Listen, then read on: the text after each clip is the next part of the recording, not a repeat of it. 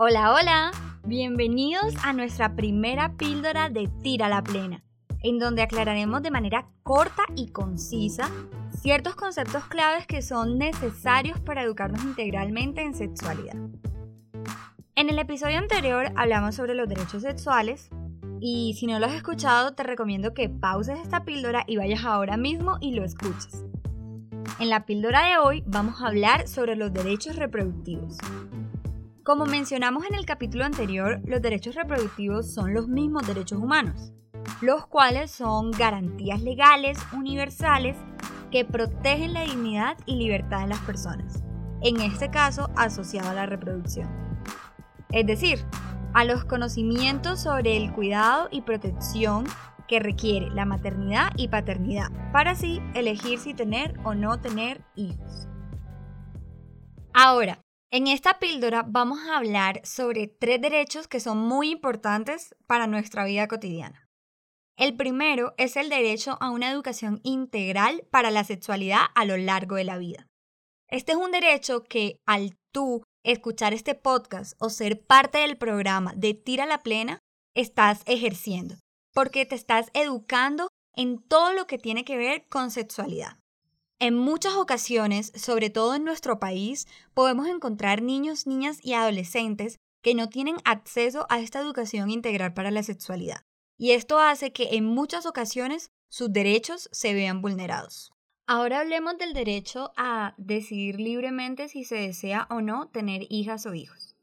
Este es un derecho que de pronto puede ser un poco malinterpretado porque algunas personas podrían decir que nos permite abortar en caso de ya estar en embarazo.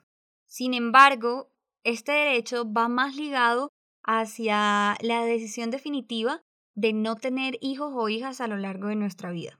Y en este derecho se refiere a que si yo como mujer decido no tener hijos o un hombre decide no tener hijos, nadie puede obligarlos a de hecho tenerlos. Y de la misma manera, si decido llevar a cabo un procedimiento quirúrgico que no me permite reproducirme, también puedo hacerlo sin que nadie me lo impida. Para el caso de las mujeres, puede ser un procedimiento relacionado con sus trompas de falopio o para el caso de los hombres una vasectomía. Y ahora me gustaría comentarles sobre un derecho que va muy relacionado con tener o no tener hijos, y es el derecho a acceder a métodos de anticoncepción modernos, incluida la anticoncepción de emergencia.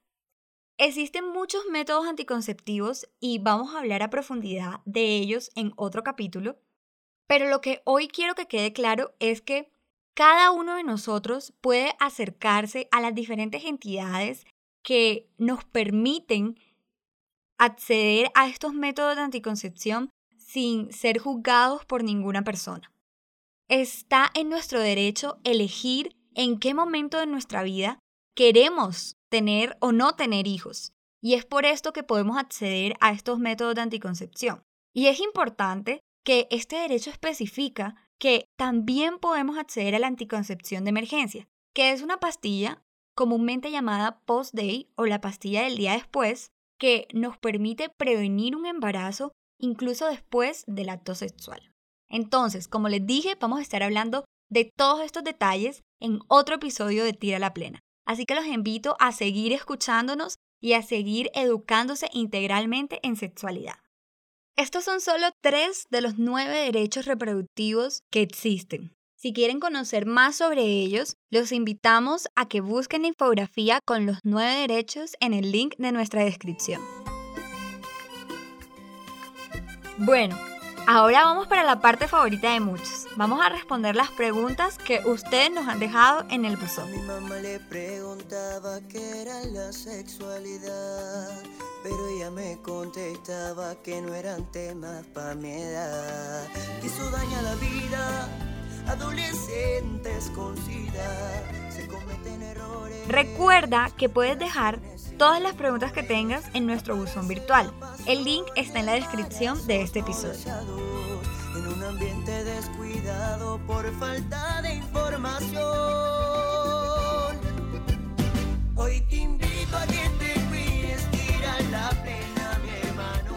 El día de hoy nos acompaña Cindy Castillo. Ella es psicóloga y facilitadora del programa. La primera pregunta. ¿Cómo cuidarme cuando voy a tener relaciones sexuales? Bueno, Cindy, tira la plena.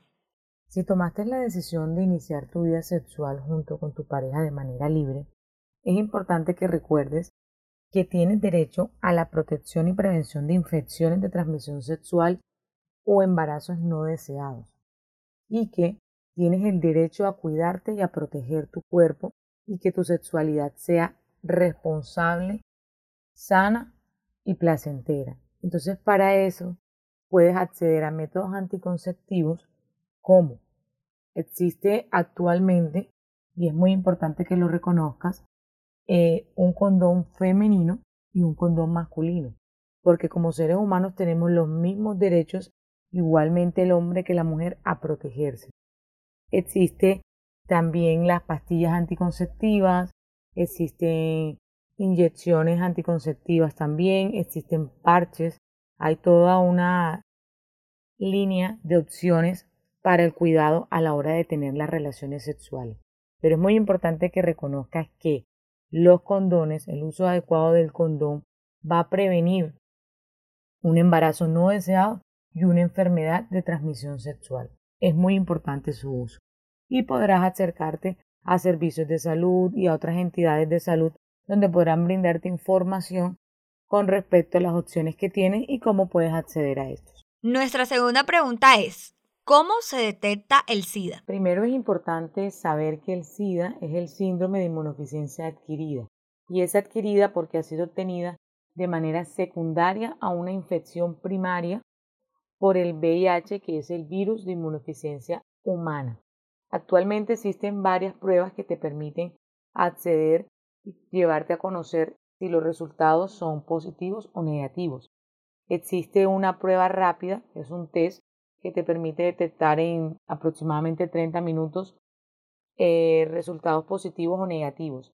Está la prueba ELISA, la prueba de anticuerpos y antígenos contra el VIH, la prueba de carga viral del VIH, la NAT, que es la prueba de ácidos nucleicos, y la Western Blot. Igualmente es importante que todos estos procedimientos sean acompañados de tu médico, quien te guiará para que tú puedas conocer a profundidad si deberá realizarte otros estudios hasta estar 100% seguro si mis resultados son positivos o si son negativos. Y en caso de ser positivos, de manera eh, importante es averiguar las opciones a las cuales tengo derecho para acceder a esos servicios de salud y empezar mis tratamientos de manera oportuna. Bueno, esto es todo por este episodio. Espero que lo hayas disfrutado y aprendido mucho. Recuerda, de ahora en adelante, cuando alguien te hable o te pregunte sobre sexualidad, tú solo tira la plena.